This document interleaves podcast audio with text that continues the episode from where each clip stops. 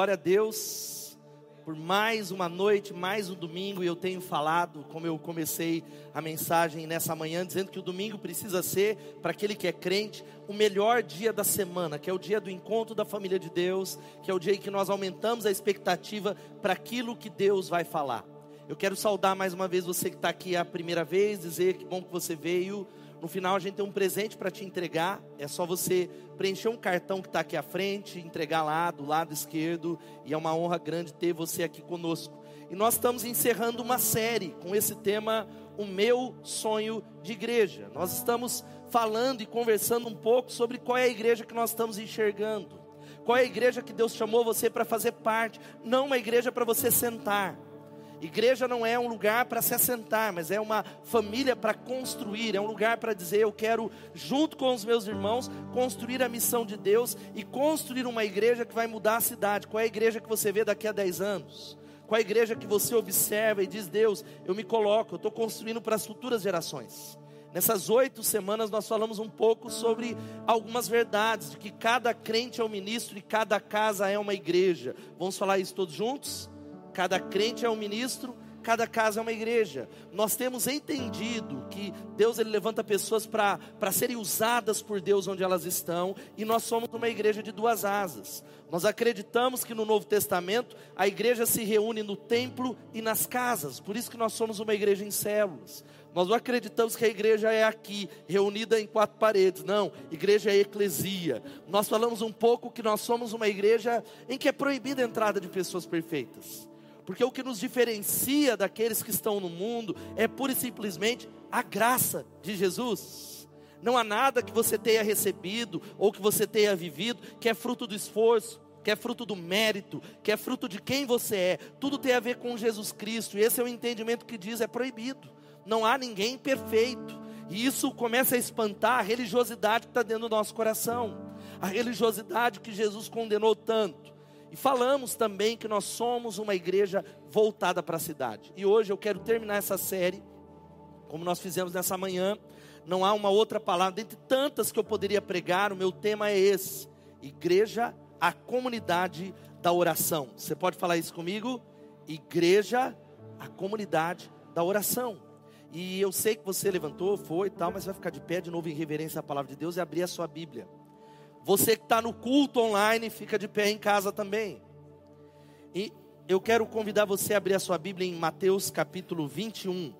Nós vamos ler os versos de 12 até o versículo 17. Evangelho de Mateus 21, de 12 a 17. Aproveita agora, depois que você lê, pega o seu celular e espalha o link da transmissão. Já tem muitas pessoas que vieram nessa manhã, alguns estão no campus online, mas espalha a palavra de Deus. Diz assim a palavra do Senhor. Então Jesus entrou no templo e começou a expulsar todos os que ali estavam comprando e vendendo animais para os sacrifícios. Derrubou as mesas dos cambistas, as cadeiras dos que vendiam pombas, dizendo: as escrituras declaram: a minha casa será chamada casa de oração, mas vocês a transformaram num esconderijo de ladrões. Os cegos e os coxos vieram a Jesus no templo e ele os curou. Quando os principais sacerdotes e mestres da lei viram esses milagres maravilhosos e ouviram até as crianças no templo gritar: Hosana, filho de Davi, ficaram indignados. Está ouvindo o que as crianças estão dizendo? Perguntaram a Jesus. Sim, respondeu ele. Vocês nunca leram as Escrituras? Elas dizem: Ensinaste crianças e bebês a te dar louvor. Então ele voltou a Betânia, onde passou a noite. Outra versão diz: dos, dos lábios dos pequeninos. É ele levanta e suscita, e daqueles que mamam, ele levanta o perfeito louvor. Eu quero mais uma vez pedir para você repetir assim: A minha casa será chamada casa de oração. Convido você a clamar a Ele mais uma vez. Você que está em casa, clama para Ele falar com você. Enquanto você ora, meu irmão, invoca o Senhor. Talvez a maior tragédia, eu tenho falado domingo a domingo, é você sair da sua casa e não receber a palavra de Deus.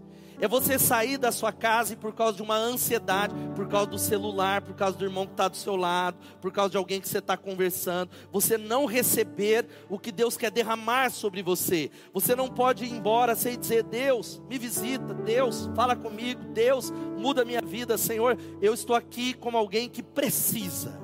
Eu estou como alguém que tem fome, alguém como um faminto necessitado. Vai orando em nome de Jesus, Senhor.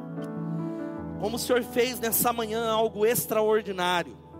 Eu quero clamar que o mesmo Espírito Santo que o Senhor mova nessa noite, dando-nos ouvidos para ouvir o que o Senhor quer falar com a igreja. Senhor, que não haja irreverência, que o Senhor levante no coração do teu povo o temor ao Deus eterno que está aqui nesse lugar, um temor que toque o nosso coração, por isso cativa a nossa mente e o nosso coração. Eu repreendo a obra maligna, eu repreendo a ansiedade, eu repreendo o coração desassossegado, e eu declaro que sobre esse ambiente, sobre esse auditório, sobre aqueles que estão em casa agora, só há espaço para a voz do Espírito Santo.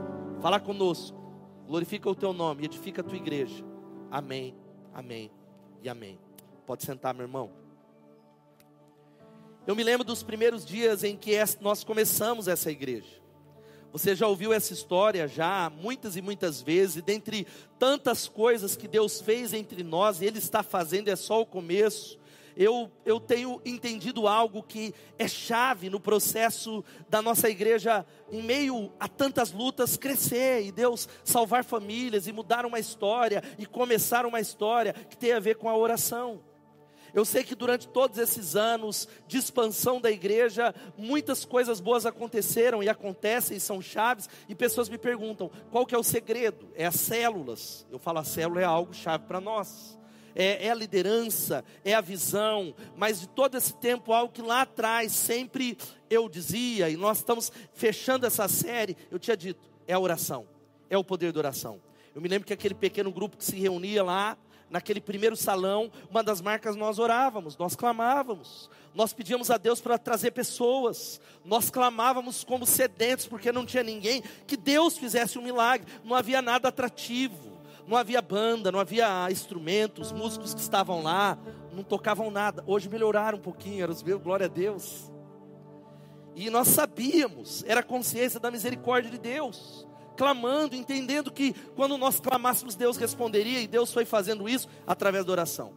Eu me lembro que um dos pontos, o pastor Givaldo está aqui, nós tomamos uma decisão, fazemos vigílias lá, e aí a gente começou uma reunião sexta-feira pela manhã, sete horas da manhã, aquele grupo pequeno podia estar, não sei se o pastor Regivaldo vai lembrar, e aí nós fomos na sexta-feira animados, não foi quase ninguém, só foi eu e ele. E aí saí um pouco desanimado daquela primeira reunião e Deus falou assim comigo: Olha, em reunião de oração só tem uma pessoa que não pode faltar. Eu pensei, deve ser o, o Regivaldo. Ele falou: Não, eu. E eu nunca vou faltar. Jesus nunca falta uma reunião de oração. Nós oramos dois anos naquelas sextas-feiras. E quantas respostas de oração Deus tem trazido? Porque nós compreendemos, e essa é uma palavra, de que a oração é a mão que move a mão daquele que move o mundo. Deus escolheu se mover através do poder da oração. Deus ele é soberano e ele age no mundo. Quem pode dar um glória a Deus? Mas ele diz: Eu quero que vocês orem. E na medida em que o povo de Deus na terra clama, a mão de Deus e a ação de Deus ele começa a atuar. E quando as orações diminuem, a mão de Deus é retida, não porque ele não é poderoso, porque ele escolheu assim. Ele diz, e há algo que ele está falando nessa passagem, que a eterna identidade do povo de Deus é uma só de que nós seríamos uma casa de oração. A identidade da igreja não é outra do que senão sermos um povo que clama, um povo que ora, um povo que levanta as mãos aos céus e crê que Deus faz um milagre, porque a oração é o oxigênio da igreja. A oração, sabe o que é? São os batimentos cardíacos de um coração de um crente. A oração é a prova de que você nasceu de novo. Se você nasceu de novo, quantos são crentes aqui? Digam amém. Você vai orar, você vai clamar, você terá uma vida de oração. Eu concordo com o S.D. Gordon, que ele diz que as grandes pessoas da terra hoje são as pessoas que oram. Eu não me refiro às que falam sobre a oração, às que podem dar explicações sobre a oração, mas eu refiro-me às pessoas que gastam tempo e oram, oram, oram e clamam ao Senhor porque entenderam que não há uma outra maneira. Deus escolheu se manifestar através de um povo dependente, porque através da oração nós mostramos para Deus: Deus, eu nada posso fazer, mas eu creio que o Senhor tudo pode fazer, porque nada é impossível aquele que crê.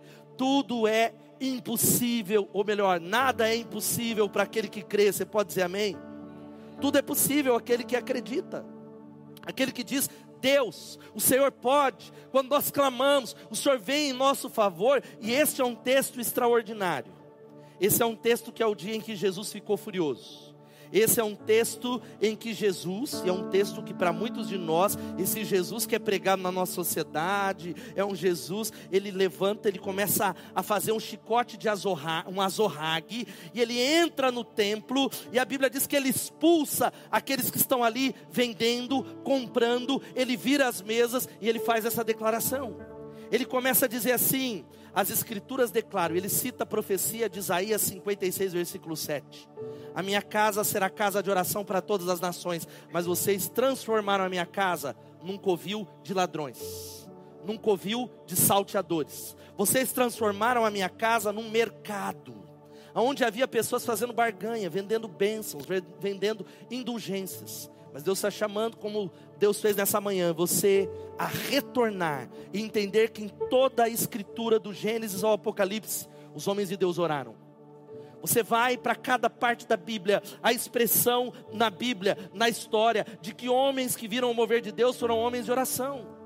É por isso que a Bíblia nos exorta, como está lá em 1 Tessalonicenses 5,18: orem continuamente, orem sem cessar, não parem de orar, clamem, clamem, clamem, clamem até que Ele venha. A Bíblia vai dizendo em Lucas capítulo 11, versículo 1, que quando os discípulos olhar, olharam para a vida de Jesus, Jesus era extraordinário. Quem pode dar um glória a Deus? Ressuscitava os mortos. Nós cantamos, os cegos enxergavam. Eram milagres extraordinários, mas os discípulos não pediram para Jesus ensinar eles a pregar. Apesar do discurso de Jesus magnetizar a multidão, eles não pediram para Jesus ensinar eles a fazerem libertação. Eles não pediram para Jesus, Jesus ensina a gente aí a fazer o cego. Não, não, não. A Bíblia diz que certo dia está, Jesus estava fazendo o quê? Orando em determinado lugar. Tendo terminado, um dos seus discípulos disse: O que está em negrito? Senhor, ensina-nos a orar como João ensinou seus discípulos, mestre, nós olhamos para a sua vida de oração que impactava, nos ensina a orar. E essa era a marca. E se Jesus, que é o próprio Deus encarnado, orava, clamava, era a marca do ministério dele, o quanto mais nós precisamos orar. O quanto mais nós precisamos pegar a oração e não ser, ser algo só que a gente fala é verdade, eu, eu vou começar a orar, não, levar a sério a vida de oração. E é interessante que veja só, Marcos 1,35, de madrugada, quando ainda estava escuro, Jesus levantou-se e foi conferir o WhatsApp dele. É isso que diz o texto? Jesus levantou-se e foi tomar café. Jesus levantou-se e foi brincar com o cachorro. Jesus levantou-se e foi para a academia. Não, a Bíblia diz: Jesus levantou-se, e o que, que diz o texto? Saiu de casa, foi para um lugar deserto, onde? Onde? Ficou orando, clamando, buscando, clamando. Nós olhamos para o apóstolo Paulo, maior teólogo da história da igreja. Dois terços do Novo Testamento foram escritos por esse homem extraordinário, mas Paulo era, acima de tudo, um homem de oração. Ele orava nas casas, ele orava nas praias, ele orava nos presídios, ele orava, ele orava, e ele nos exorta dizendo: orem no Espírito em todas as ocasiões, com toda oração e súplica, tendo isso em mente, estejam atentos e perseverantes na oração por todos os santos. Paulo está dizendo que nós devemos orar uns pelos outros, diga amém, meu irmão. Às vezes você não ora nem por você, nem pela sua casa.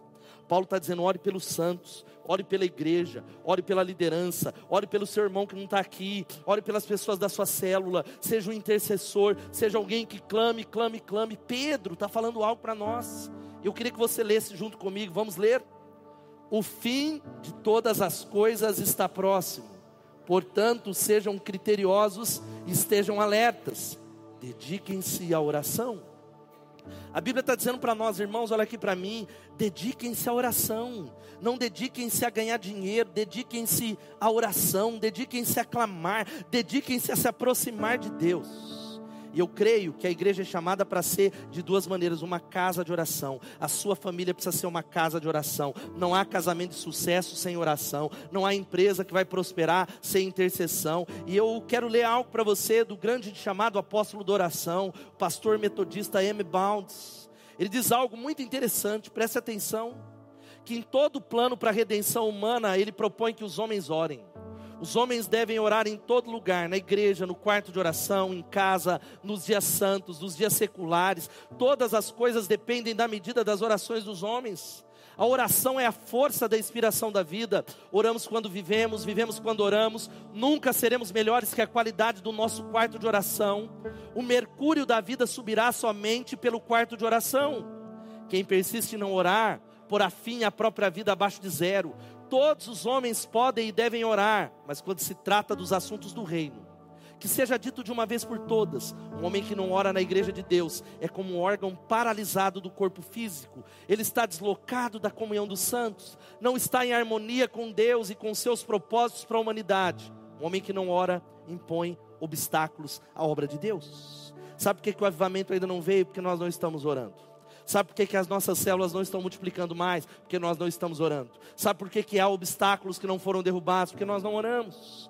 Nós fazemos uma porção de coisas muito boas, a gente serve, nós somos voluntários dos projetos sociais, nós às vezes lideramos, cantamos, pregamos, mas nós não entendemos que o Senhor está falando que a obra mais importante de um crente é orar, é clamar.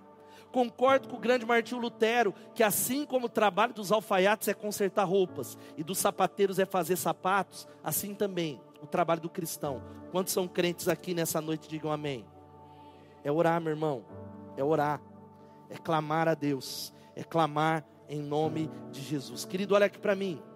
Eu queria que você guardasse essa palavra, nós vamos terminar orando, de que quando a igreja ora, milagres acontecem, porque aquilo que o homem não pode fazer, Deus pode fazer, louvado seja o nome de Jesus. Qual é a área que você olha para a sua vida e diz, não dá? Qual é a área que você diz, não tem jeito, é impossível? Eu quero dizer para você que a Bíblia diz assim: Deus pode fazer, porque para Ele nada é impossível.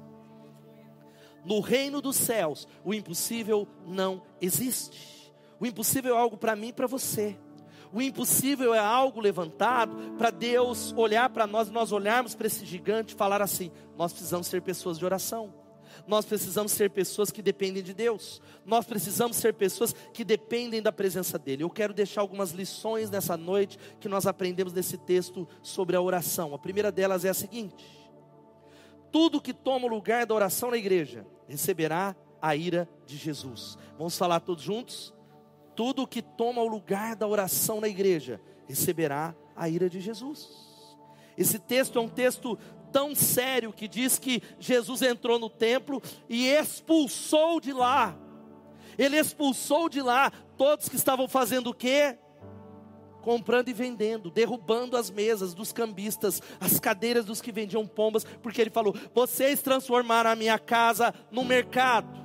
E meu irmão, nós temos olhado de norte a sul, leste a oeste, as igrejas evangélicas do Brasil e da cidade que transformam a obra de Deus num mercado que transformam o Evangelho numa troca, que transformam o Evangelho numa relação financeira, onde você, ó, você pode dar uma oferta que Deus vai te abençoar. Se você fizer uma campanha de sete dias, Deus vai te abençoar. Se você fizer algo, e aí eu tenho visto pessoas se proliferando nos, nos WhatsApps da vida, é um monte de crente que crê, não em Jesus, mas numa mandinga, no poder de um homem, no poder de alguém, que é só alguém fazer assim, ó.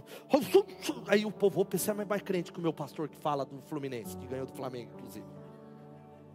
Aquele lá é mais crente, porque aquele ali joga bola, porque nós não acreditamos em Jesus. E nós começamos a ensinar um povo que não crê na graça. Nós começamos a, a, a doutrinar um povo que não é uma casa de oração. Nós com, começamos a doutrinar um povo que não ora, que não clama, um povo que não faz a diferença. E a Bíblia diz que esse processo, sabe o que ele faz? Ele expulsa. E ele está dizendo: a igreja está cheia de ladrões a igreja evangélica, e há muitos lugares, meus irmãos, esse é o risco que eu e você e a Bethesda pode correr, não é porque está cheio que Jesus está lá.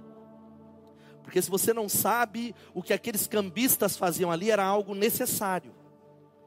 Porque o sacrifício que era feito no templo naquela época, vinha pessoas de todo Israel para sacrificar, e eles precisavam comprar os animais e trocar, eles trocavam as moedas, eles faziam um serviço ali relativamente importante como mediadores, mas sabe qual era o problema? O verdadeiro motivo, a verdadeira razão foi mudada, porque eles estavam recebendo comissões. Eles começaram, a casa de oração passou a ser um meio, o fim passou a ser o comércio. E Jesus, ele repreende dizendo: "A minha casa tem um nome, minha casa não é casa de pregação, a igreja não é casa de louvor, ela não é casa de ação social, ela não é casa de milagre, a minha casa será chamada uma coisa: casa de oração para todos os povos". Quem está entendendo isso, diga glória a Deus. Agora há um covil de ladrões, mas nós podemos ser os ladrões, porque tudo o que toma o lugar da oração na igreja receberá a ira de Jesus. Sabe como é que você se transforma num ladrão? É cantando, tocando, pregando, vivendo, casando, sem fazer isso debaixo de oração. Sabe, saindo fazendo coisas boas em nome de Jesus, sem que isso seja fruto de intercessão, de busca. Pessoas podem até, gente, demônios serem expulsos, milagres acontecerem, mas muitas vezes Jesus vai dar uma palavra de repreensão: Eu nunca os conheci. Mas, Senhor, em teu nome que cantamos, mortos ressuscitaram. Olha, pessoas enxergaram e Jesus falou: Apartai-vos de mim, vocês que praticam iniquidade, porque Deus está chamando você. Sabe qual é o maior processo? Para obediência, para intimidade. E nós roubamos a glória de Deus quando nós não oramos. Será que você tem roubado a glória de Deus da sua vida profissional? Será que você tem roubado a glória de Deus na maneira como que você lida com a vida? Será que você tem roubado a glória? Porque todo declínio espiritual se inicia pela falta de oração. Todo declínio, eu estava, eu falei duas semanas atrás em Ariquemes, lá para lá de Porto Velho, e um dos líderes daquela igreja, um jovem que tem sido muito usado por Deus, ele, ele tem uma empresa de marketing, Deus tem abençoado muito ele, ele, ele entrou de cabeça na obra. Ele falou, pastor, eu estou completamente dedicado a Deus, eu estou dedicado à minha célula, é o Evangelho, e eu tinha um projeto de expansão, e eu, eu retrocedi um pouco, porque eu falei, isso iria me atrapalhar naquilo que Deus me chamou, e Deus só tem me abençoado. E eu perguntei para ele, e ele falou, ele tinha voltado para o Evangelho, em 2019 foi um ano que eu preguei lá também, e ele ficou 10 anos afastado. 10 anos, um jovem longe de Deus. Eu perguntei, por que, que você ficou longe de Deus? Foi a igreja, foi a liderança. Ele falou, pastor, nada disso. A verdade é que eu não tinha mais tempo devocional. A verdade é que eu fui me afastando sem perceber. Eu não orava, eu não lia a Bíblia, eu vinha ao culto, eu ia até a célula, eu até liderava, mas eu não tinha lugar secreto, eu não me alimentava, eu não clamava, e a incredulidade foi tomando conta do meu coração, e quando eu vi, eu estava longe. E é esta o que eu tenho visto nas igrejas e dentro da nossa igreja, pessoas que estão ali, você fala, o cara era do louvor, ele afastou, como assim? Ele era líder de célula, como é que pode da noite para o dia ele ter afastado? Não foi da noite para o dia, porque todo declínio espiritual se inicia pela falta da oração. Jesus está chamando você a se preocupar com a sua vida espiritual. Jesus está chamando você a não confiar no seu próprio coração porque esse é o chamado principal da igreja, ser uma casa onde as pessoas serão conectadas com Deus. Dá um glória a Deus, meu irmão. Onde as pessoas chegam aqui e elas clamam e elas oram e nós vamos orar, nós vamos buscar Deus e milagres vão acontecer em resposta à oração, porque Deus se agrada quando você clama a Ele. Deus ele tem prazer em responder. Deus tem prazer em mover o braço, porque Ele responde não por causa do seu mérito ou seu grito, mas por causa do nome de Jesus. Quem pode dar um glória a Deus? Eu concordo com o Charles Spurgeon. Presta atenção. Igreja Batista Bethesda. O Charles Spurgeon, Charles Spurgeon pregou anos. Na maior igreja da Inglaterra, ele é conhecido como príncipe dos pregadores. 10 mil pessoas se afluíam para ouvi-lo todo domingo. Pena que não ficou gravado o Charles Spurgeon pregando. E aí, quando perguntaram o segredo, olha só o que ele diz: a condição da igreja pode ser medida com precisão pelas suas reuniões de oração. Assim, a reunião de oração é um graçômetro com o qual podemos medir a quantidade de trabalho divino de um povo. Para Deus estar perto da igreja, ela precisa orar. Se Deus não estiver lá, um dos primeiros sinais da sua ausência será a preguiça de orar. Irmãos, nós estamos, correndo o risco de receber a ira de Jesus, porque fazemos uma multidão de coisas sem oração. Eu tenho falado, se eu convocar aqui, ó, sexta-feira vai ter aqui, ó, Fernandinho e pastora Talita Pereira, vai ter nego para fora, brigando por ingresso. Agora se eu falar, um dia antes, ó, ela não vai vir mais, mas Jesus vai estar, nós vamos ter uma reunião de oração. Poucas pessoas vêm. Se eu falar, ó, nós vamos ter um congresso de avivamento do fogo transbordante, quem pode dar um glória a Deus? E vai ter um profeta que vai revelar tudo, está cheio. Mas a gente fala, não, não vai vir profeta nenhum, nós vamos é buscar a presença de Deus, a face do Senhor. Poucas pessoas vêm. E tudo aquilo que é feito sem oração receberá a ira de Jesus. Segunda coisa que a gente aprende nesse texto é que você é a casa de oração de Deus e por isso deve crer em obras maiores. Amém? Lê esse ponto comigo enquanto eu tento arrumar o meu microfone. Diga: Você é a casa de oração.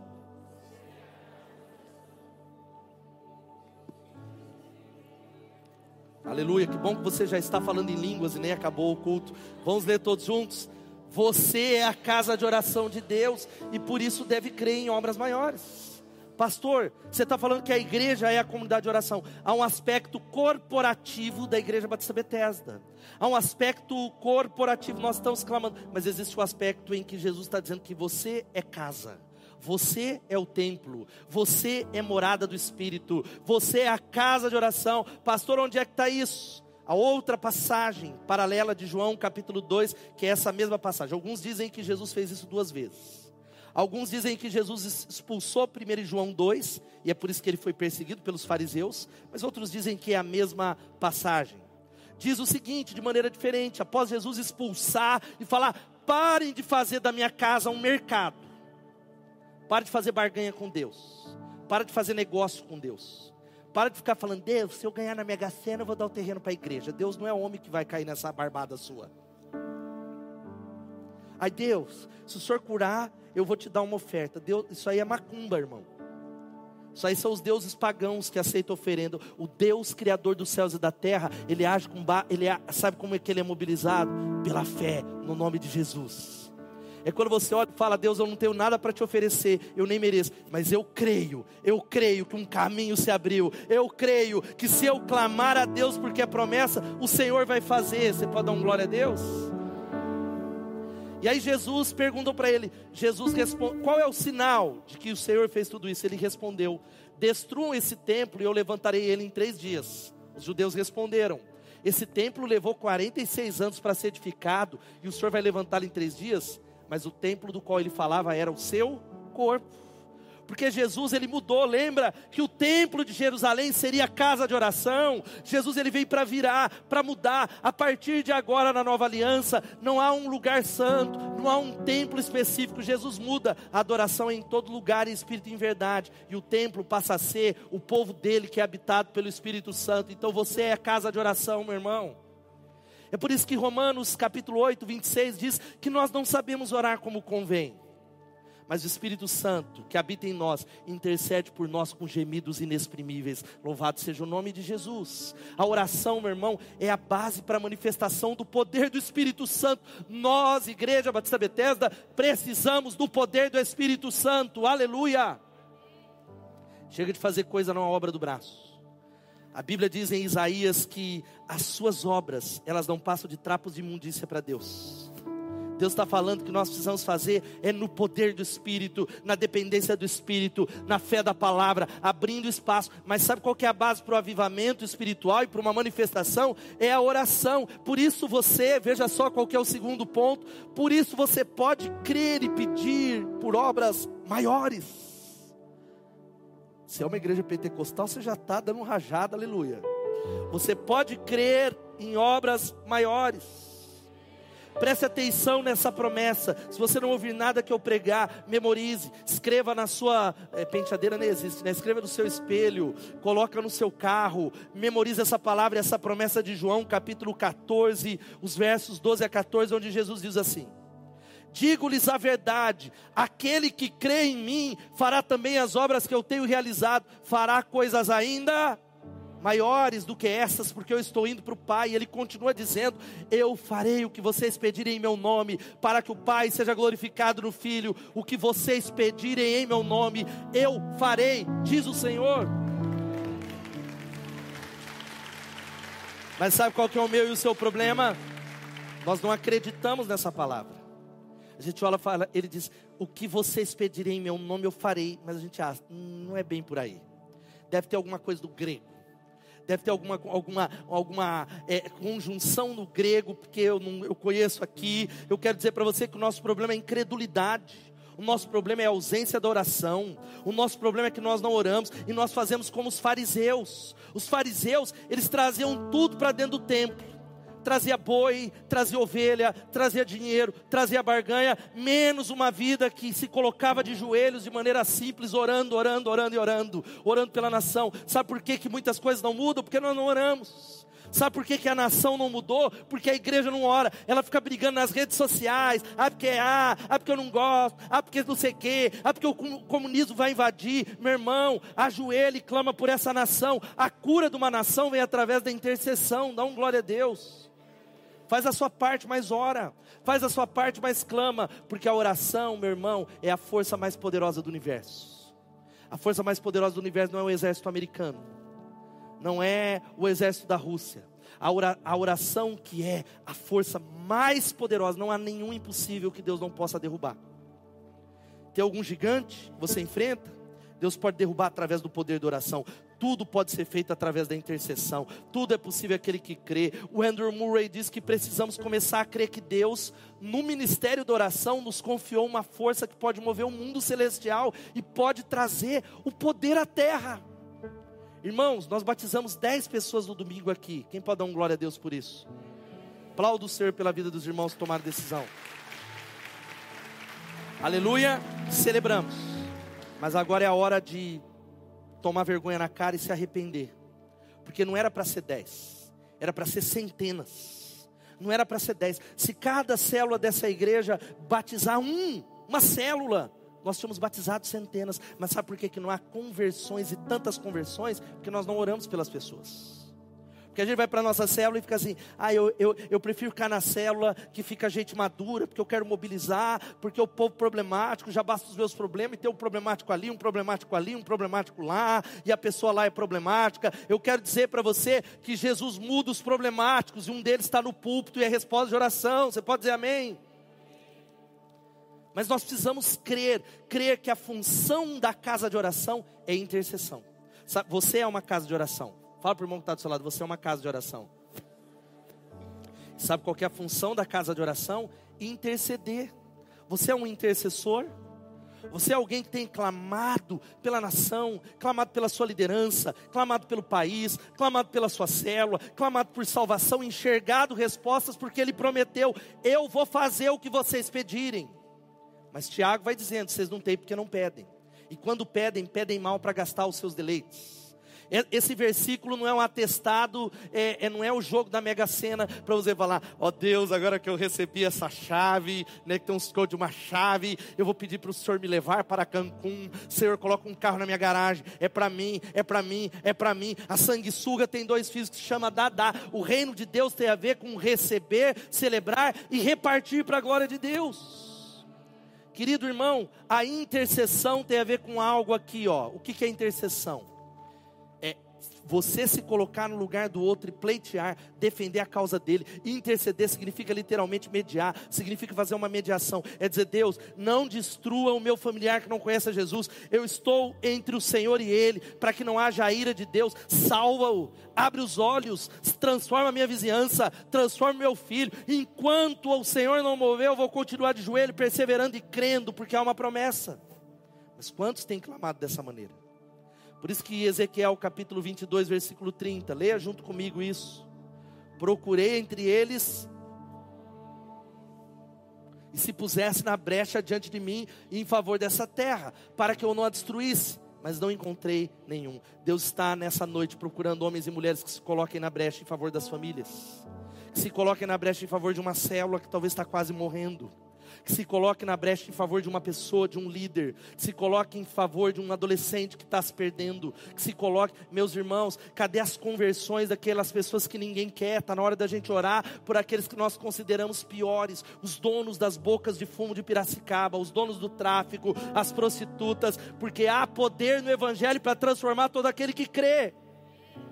Mas nós precisamos orar, gente gente precisa ir para esses lugares e falar: vem cá, Jesus te ama, e o Evangelho muda, o Evangelho é poder, não há ninguém que Jesus não possa transformar, e cada célula aqui ter testemunhos, porque a igreja é casa de oração, você é casa de oração.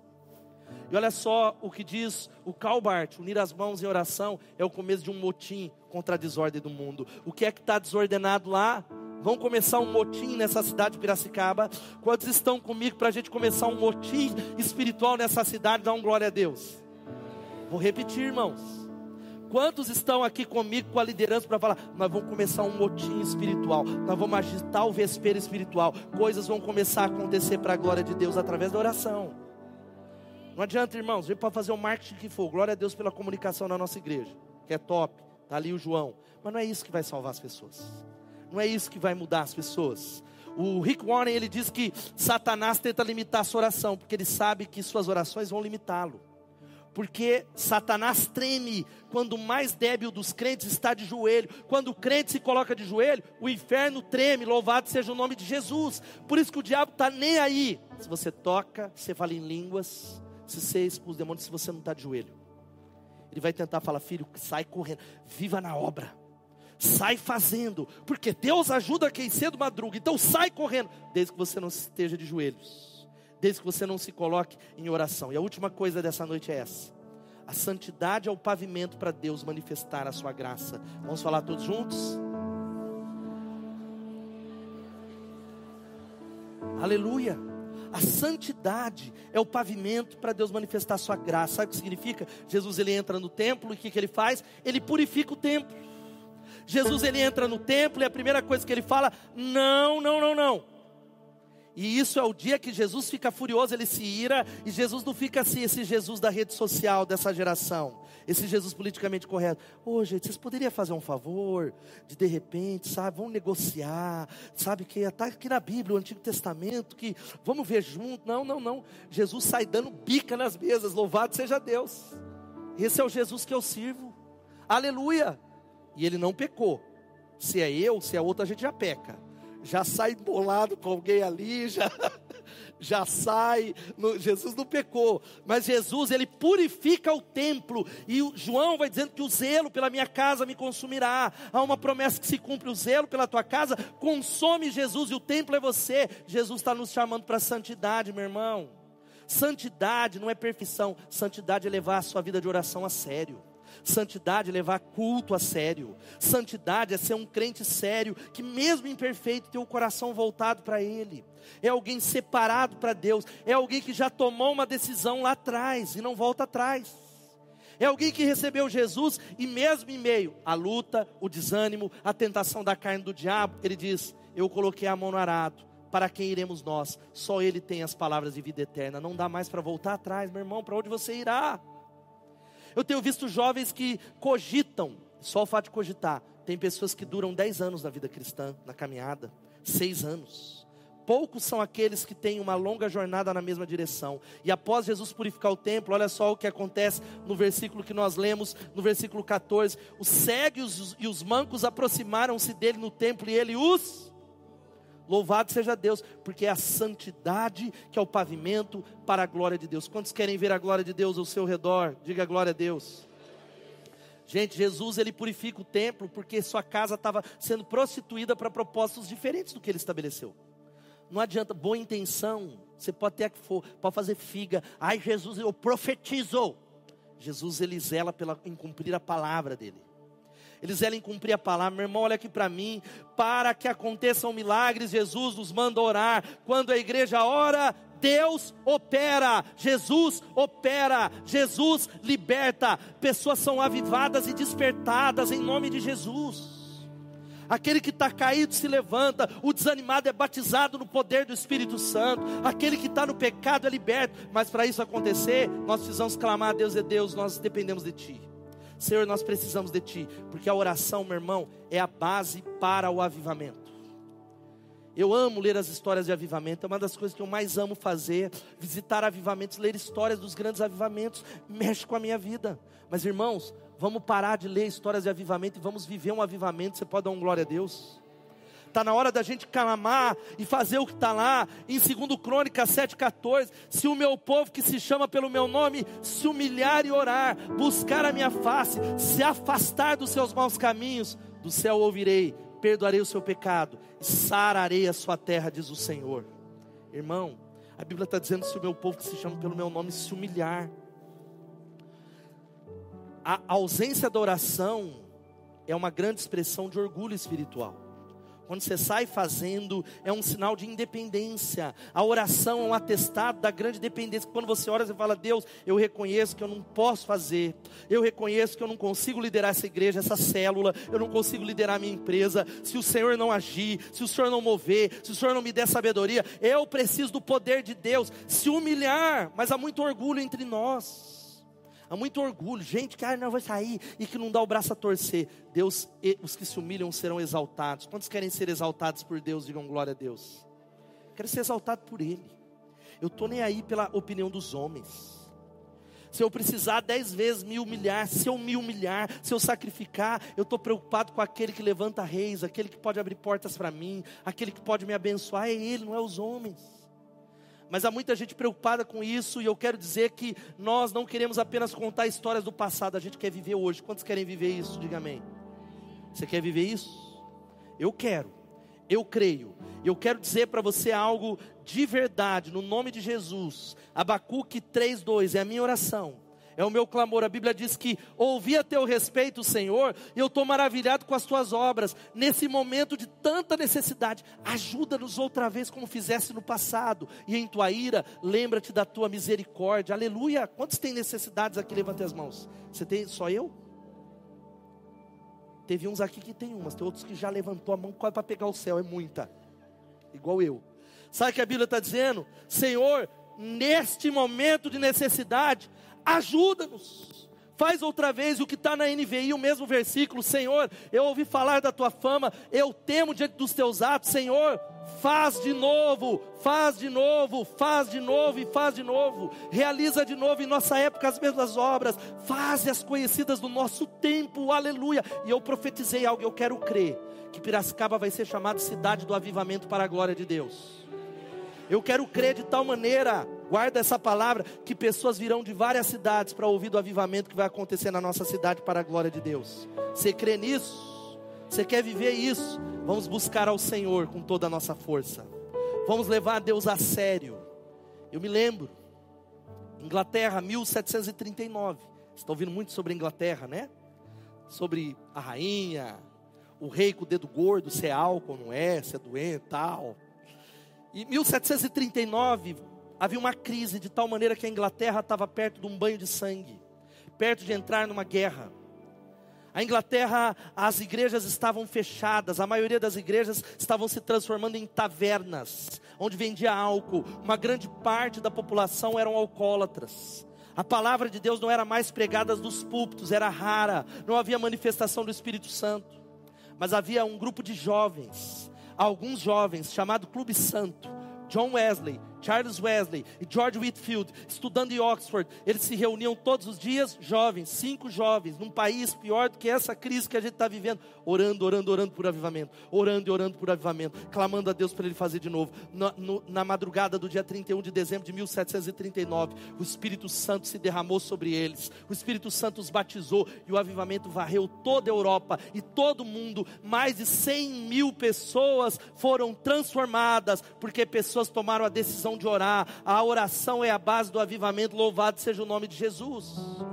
E é isso, querido, que nós desejamos nesses dias. E a banda vai chegando aqui um por um. Criar, sabe o que? Orar. Orar ou crer que Deus os chamou a ser um lugar de profundo clamor pelas pessoas. Nós precisamos, a sua célula precisa ser um lugar que as pessoas recebam oração. Você precisa fazer desse culto. Não vem assim, que às vezes a gente sente a atmosfera espiritual. Depende muito como a gente está. Hoje, hoje veio o povo veio a maioria de manhã. Aleluia. Ficou lá, né? Ora, meu irmão. As pessoas têm que chegar aqui e saber que Deus está ouvindo a nossa oração. Tem que chegar no sábado e falar: ó, aquele povo quando ora, Deus ouve. E Deus ouve a nossa oração. Você crê nisso? Mas sabe qual que é o meu e o seu problema? Vou usar o Tiago aqui de novo. Aí eu vou orar aqui pelo Tiago. Eu falo, Jesus, mas não tenho muita fé. Não vou orar por ele, porque eu sou um miserável pecador. Agora, sabe o que você precisa fazer? Dizer, Deus, derrama o teu poder sobre ele, porque quem abençoa a vida dele é o Espírito Santo que habita em mim, porque eu sou casa de oração, não tem a ver comigo, o Senhor toca, o Senhor prometeu, nós queremos ser Betesda, você sabe qual que é o significado de Betesda? É isso, lugar da ajuda divina, casa da cura. Você já parou para pensar? Esse é o nome Betesda. Betesda é lugar da ajuda. Você tem pessoas que precisam de ajuda? Nós vamos estabelecer na autoridade de Deus, na sua célula. Está precisando de ajuda? Vai na minha célula que Deus vai curar você. Amém ou não? Vou falar de novo. Você tem que usar autoridade. Ah, mas e se Deus não curar? Deus cura de várias maneiras. Deus cura imediatamente, Deus cura num processo, Deus cura a alma. Deus cura e traz propósito. Mas nós precisamos ter autoridade, casa da cura, e começar a falar em todo lugar essa frase. Posso orar por você agora? Vamos falar isso juntos? Você é casa de oração, amém, meu irmão? Então você precisa começar a oferecer oração nos bares, nas ruas, nas praças, nas faculdades, nas empresas, nos mercados, em todos os lugares que alguém tiver ali, você falar: Eu vou orar por você agora. Eu posso orar? Para com esse negócio. Ai, pastor, tem um homem lá na minha rua precisando de oração. Eu não vou. Não vou, porque você é casa de oração. Quem faz a obra não é o pastor intercessor, é o nome que está acima de todo nome, o nome de Jesus. E o nome de Jesus, ele ouve aqueles que clamam a ele com necessidade. Não vem me chamar. Pô, o pastor não veio orar porque estava tendo jogo. É está você ora você lá, impõe as mãos no nome de Jesus, amém? É claro que a gente está falando de uma maneira geral, mas há muitos de nós terceirizamos e não experimentamos milagres. E por isso, irmãos, nós vamos entrar na não nessa, na próxima segunda, em 14 dias de jejum por renovação. Nós queremos novamente ver Deus mover, nós vamos definir um tipo de jejum, nós vamos orar ao Senhor, e o alvo desse jejum é uma busca intensa por oração e renovo espiritual. E eu creio que milagres extraordinários vão acontecer para a glória dele. Restauração e salvação. E, querido, eu quero, chegando no final da minha palavra, falar do versículo que talvez o versículo dos mais importantes da minha vida. Talvez um dos três versículos mais importantes da história do começo dessa igreja. Todo culto eu falava a ele. Eu queria que você lesse comigo esse texto poderoso de Jeremias 33, 3. Vamos ler todos juntos? Clame a mim e eu responderei, e lhe direi coisas grandiosas e insondáveis que você não conhece. Sabe que Jesus e Deus está falando? Qual é a parte sua? Qual é a sua parte? Qual é? Trazer uma oferta, fazer uma campanha de sete semanas. Não. Clama a mim. Clama a mim. E clamar não é fazer, nós vamos clamar nessa noite. Clamar não é falar assim, ó oh Deus, é gritar, é grito da alma, é pedido de socorro, é levantar a voz, é dizer: Deus me ajuda, Senhor, eu preciso, Senhor, quebra o meu coração, clama a mim, eu vou fazer o que? Eu responderei e lhe direi coisas grandiosas insondáveis que você não conhece. Aplaudo o Senhor, Deus Todo-Poderoso. Fica de pé no seu lugar, meu irmão. Fica de pé você que está em casa. Quero dizer para você que tem promessas de Deus para nós nessa noite. Existe uma das promessas também mais extraordinárias que está no Salmo capítulo 50, versículo 15. Ele está dizendo para nós, para você que está em casa, você que está ouvindo essa mensagem durante a semana, invoca-me no dia da angústia e eu o livrarei e você me glorificará. Sabe o que ele está falando? Você está cheio de problema, você está cheio de gigantes, cheio de dificuldades, com problemas no casamento. Ele está falando de maneira simples: invoca-me, invoca-me clama a mim no dia da sua angústia, e eu o livrarei. Louvado seja o nome de Jesus. Sabe qual que é uma outra promessa que eu quero que você guarde? É aquela que está no Salmo capítulo 107, 28 a 30. A Bíblia diz algo tão extraordinário, é a palavra de Deus que diz o seguinte: leia o que está em negrito. Na sua aflição, clamar ao Senhor. Na sua Irmãos, eu tenho visto pessoas na aflição que elas endurecem mais o coração. Eu vejo pessoas que na hora do luto, eles questionam a Deus. Eu vejo que na hora da dificuldade eles vão embora, mas a Bíblia diz o seguinte: na sua aflição clamaram ao Senhor, e Ele os tirou da tribulação que se encontravam, reduziu a tempestade a uma brisa e serenou as ondas. As ondas sossegaram e eles se alegraram, e Deus os guiou ao porto almejado. Louvado seja o nome de Jesus. Sabe o que a Bíblia está falando para nós? É a palavra. Está dizendo que Deus vai nos tirar da tribulação. E Ele pode, e Ele vai, se clamarmos, reduzir a nossa tempestade até ela se tornar uma brisa, serenar as ondas. Essa tempestade vai passar, ela não é para sempre, meu irmão. ela vai passar. E a Bíblia diz que por causa do clamor, as ondas sossegaram e eles se alegraram e Deus os levou.